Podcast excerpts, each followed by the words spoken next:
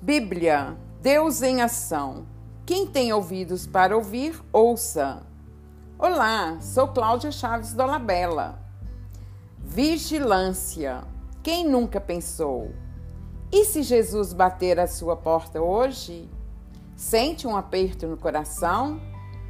Temos um inimigo comum. Chamo de zona de conforto. Que bom ter você aqui. E se está chegando agora, que alegria! Seja bem-vindo, seja bem-vinda. Te convido a ouvir o episódio número 1. Um. É importante você compreender melhor a proposta da série do Jesus das Parábolas nos evangelhos sinóticos de Lucas, Mateus e Marcos. Todas fazem parte da revelação de Deus à humanidade foram trazidas por Jesus, seu filho. Grande parte das parábolas são comuns aos três evangelistas. Outras são próprias de cada um deles, porque foram sendo contadas e incluídas de acordo com as realidades do momento naquelas comunidades que eles pregavam. Importante saber que Jesus não deixou nada escrito. Era tudo de forma oral, um contando para o outro o que Jesus falou. Hoje ainda fazemos isso com os ditos de Jesus, não é mesmo? Vamos incluindo nos momentos que vamos vivendo, e por isso a palavra de Deus é atual e está em ação. Os escritos começaram a serem redigidos mais ou menos nos anos 60, depois da morte de Jesus. Já está entendido por você que seguir Jesus exige esforço diário, exercitar o desprendimento, a simplicidade, fraternidade e justiça. Mas em contrapartida, remete em mim em você a esperança de pertencer ao reino de Deus na vida eterna. Foi a promessa de Jesus. Felicidade eterna. Vai ser muito bom. Disse em Mateus, no capítulo 5, de 1 a 12, nos discursos das bem-aventuranças: Alegrai-vos e exultai porque é grande nos céus a vossa recompensa. Se tivéssemos de falar de felicidade de forma instintiva, simplesmente humana, certamente que diríamos outra coisa. Jesus nos leva por outros caminhos. Veio para que as coisas mudem e nos propõe valores autênticos. A partir desse episódio, vou iniciar as parábolas classificadas na categoria da vigilância. São parábolas que apresentam um apelo às atitudes que se devem adotar para a esperança do reino dos céus. Uma vigilância ativa, comprometida e responsável. São ao todo nove parábolas. Comuns em Marcos, Mateus e Lucas temos a figueira que começa a brotar.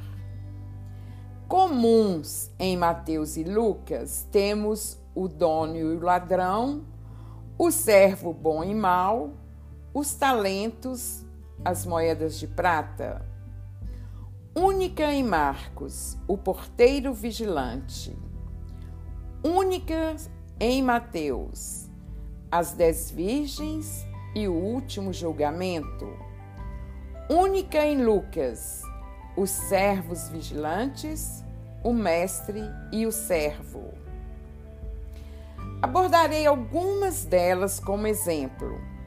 E agora vou falar da parábola das dez virgens, única em Mateus, que ainda fala do reino dos céus mas também a permanência na vigilância. Jesus alerta sobre a separação entre os bons e os maus que haverá por ocasião de sua repentina e secreta volta.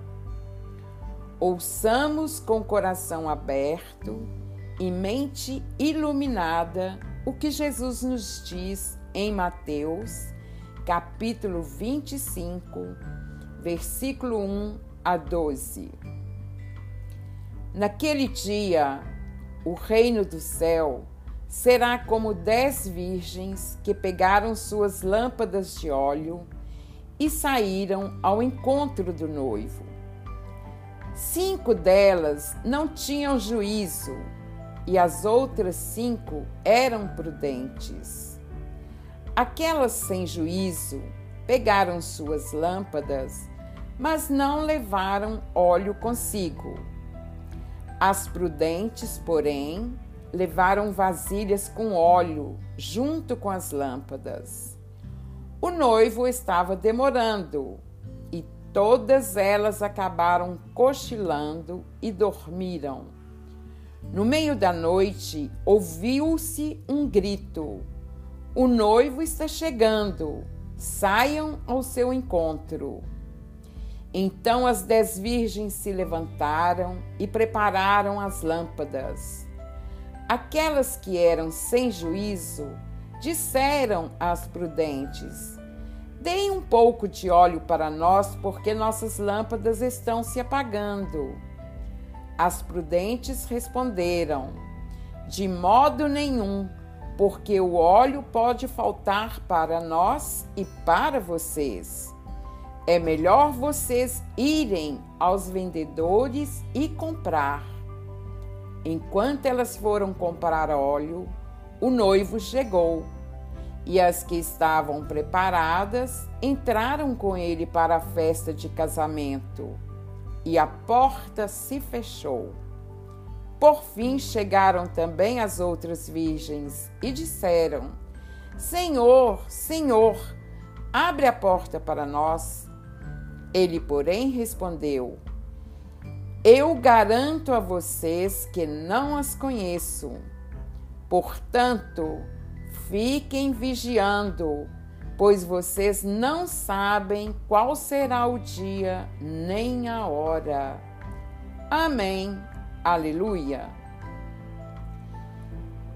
Percebe que a parábola começa com a fórmula: o reino do céu é semelhante a mas a diferença importante está na exortação final.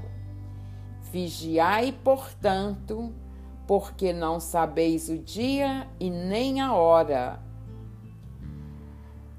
Essa exortação exprime uma ordem de vigilância em todas as cinco parábolas de Mateus que tratam da vinda do Senhor. Essa parábola narra o comportamento e atitude de dez virgens que saíram ao encontro do noivo, mas só cinco delas, as prudentes, levaram uma reserva de azeite. O noivo atrasa e as virgens cochilam. Finalmente o noivo chega mas as cinco virgens imprudentes não têm os meios para continuar. Sinto uma pena. Bastou um escorregão, faltou azeite. Parece com a gente mesmo. Elas saem correndo em busca do azeite. Chegam tarde demais, a porta já está fechada. Essa parábola foi em função da situação particular dos cristãos que estavam à espera da volta do Senhor, para já. A chegada do noivo representa a volta escatológica de Jesus e as virgens representam os fiéis. Aqui, o querigma essencial é o reino de Deus está próximo. Convertei-vos. A parábola aparece afirmando, por meio da experiência das dez virgens, que é necessário estar pronto para colher o reino de Deus, concretamente na exigência de conversão. Só os convertidos terão parte no reino. E como as virgens previdentes, podem entrar na sala das núpcias. O evangelista Mateus, ele exorta, chama a uma conversão e a uma vigilância ativa. A ideia de acolhimento do reino de Deus não pode se contentar com boas intenções, nem com consentimento teórico. Reclama um compromisso nosso hoje, efetivo e consequente. Parece simples, mas você sabe, não é fácil. Vigiar consiste em fazer, trabalhar investir o melhor possível com os recursos de que dispomos, que é alimentar, receber, vestir e visitar os pequeninos.